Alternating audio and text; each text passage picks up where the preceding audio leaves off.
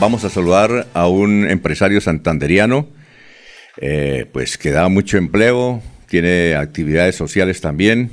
Es el doctor Álvaro Llanes. Muy bien, usted es un empresario más que todo del, sector de las maderas, ¿verdad? Sí, correcto.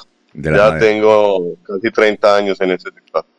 Y estas actividades empresariales, don Álvaro, usted hijo de un alemán, eh, ¿las empezó de cero aquí en, Colombia o su papá le trajo euros de, para ayudarle? ¿Ah? No, mi padre, mi padre fue un hombre muy reconocido en Bucaramanga. ¿Cómo se llamaba él? Eh, ¿Cómo se llama? ¿O él, todavía vive? Yanni Schottander, su última obra fue Cabecera, primera etapa. Eh, fue el alemán que trajo a la Universidad Industrial de Santander los alemanes para dictar cátedra. Fue director del primer ingeniero eléctrico egresado en Colombia que le dirigió su proyecto eléctrico era, hablaba seis idiomas y 16 dialectos, ingeniero eléctrico, arquitecto, piloto, dibujante humorístico. ¿Y él todavía, él todavía vive? No, él murió muy joven, a los 55 años, y es que el, el, hombre que le habla en este momento ya tiene 58 añitos. ¿Y, y, cómo se eh, llamaba? he tenido dos quiebras y me he levantado. Esta empresa nació con mis hermanos y hermanos mías de cero, eh, de la necesidad como la de todos los colombianos de generar algo. Entonces fue de cero, ya no de mi padre. ¿Cómo, cómo se llamaba su padre? Heinz Inomax Janny Schotlander. Eh, doctor Julio, ¿usted recuerda ese nombre? Eh, Heinz. ¿Cómo? Heinz, Enrique, Enrique Yanni. Enrique Yanni. ¿Sí lo conoció, doctor Julio?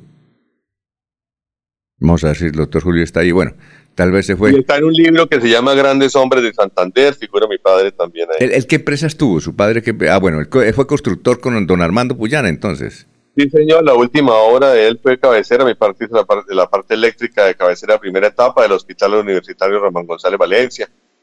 Em, ah, muchas obras en la parte eléctrica. Ah, no, una berraquera. ¿Y les dejó enseñanza entonces? Más que plata, le dejó enseñanzas. No, la enseñanza que me dejó yo desde los cinco años vendía naranjas y mandarinas con el chofer en ese momento de mi padre que lo recogía en una parcela que él tenía en Lebrija y lo vendía aquí por la calle y la gente decía, oiga, ingeniero miserable siendo un hombre rico, eh, tiene los hijos vendiendo frutas por la calle. No, nos enseñó a trabajar desde los cinco años. ¿Y usted Mis hermanos a los, once 11 años eran los electricistas del Banco de Bogotá, iban y armaban el árbol de Navidad. Mm. Entonces, eh, nos enseñó a trabajar. ¿Y usted dónde, dónde vendía naranjas? ¿En qué parte? ¿En qué sitio? ¿De acuerdo? En el barrio de La Victoria. ¿Ahí en la calle o, en dónde? En la calle, en la calle, con una zorra por dos cuadras a la redonda y tenía seis años en ese momento.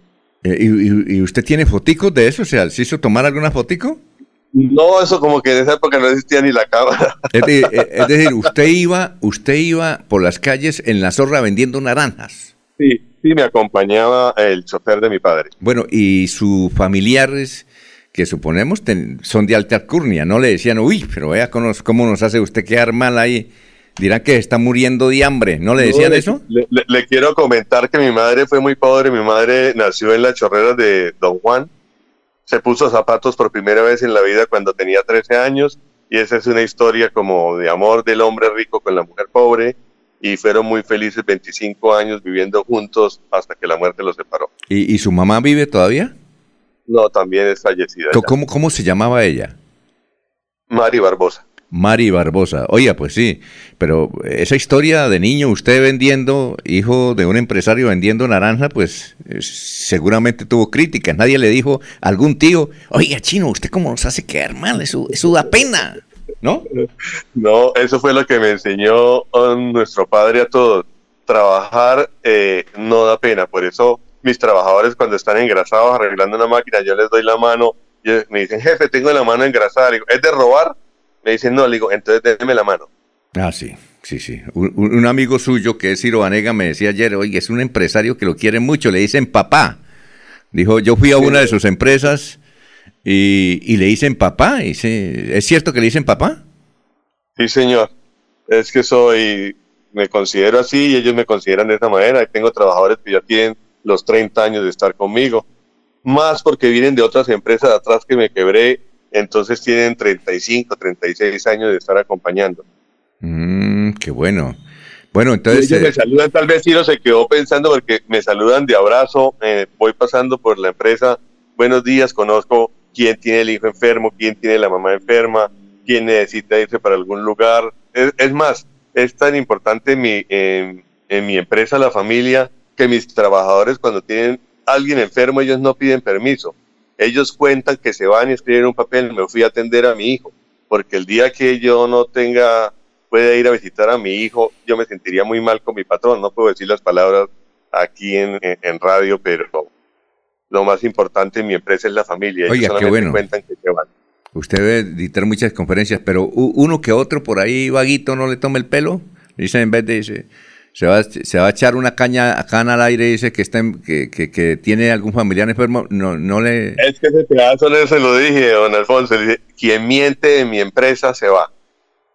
Tarde o temprano se, se, se, conoce el asunto, ¿no? No, se va inmediatamente. Ya ha pasado de ir a jugar un partido de fútbol y los mismos eh, eh, compañeros dicen, no, yo no voy a perder todo lo que tengo en esta empresa porque una manzana podrida me vaya a dañar.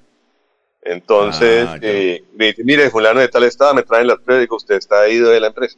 Oye, sí, porque es que Y lo que más prima es la verdad. Eso es lo que hemos perdido acá. Oiga, don Álvaro, ¿y usted da conferencias sobre eso? Es decir, sobre la forma de cómo manejar una empresa, porque eso de manejar 400 empleados y que lo quieran a mucho, pues a uno muchos, y, como dice un amigo que aquí en Santander hay envidia, eso, eso no es nada fácil. ¿Usted da conferencias?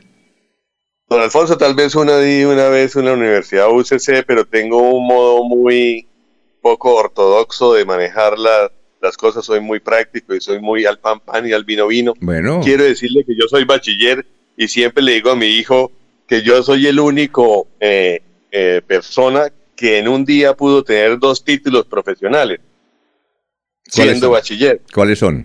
Porque cuando me quebré venían y ya tenía tantos embargos que eran 32 que vinieron y me sacaron con dos policías de la casa a llevarme a la inspección y me dijeron los vecinos, uy, allá va el general, entonces ya fui general. y cuando llegué allá a la inspección me dijeron, doctor, otra vez usted por acá, entonces tuve dos títulos, general y doctor en el mismo día. Don Álvaro, muchas gracias, muy amable por haber estado aquí con nosotros, Álvaro Yáñez. Yanes. Ya, ¿Cómo se dice? ¿Yanes o Yañez? Yani. Yani. Yani. ¿Con Y al final? Con y. al final. Y, se escribe con Y de yuca. No, se escribe J-A-N-Y, pero se ah. pronuncia Yani. Ah, muy bien. Bueno, éxitos. Muy amable. Alfonso, muy amable, muchas gracias. Gracias a todos los oyentes. Eh, un fuerte abrazo nuevamente.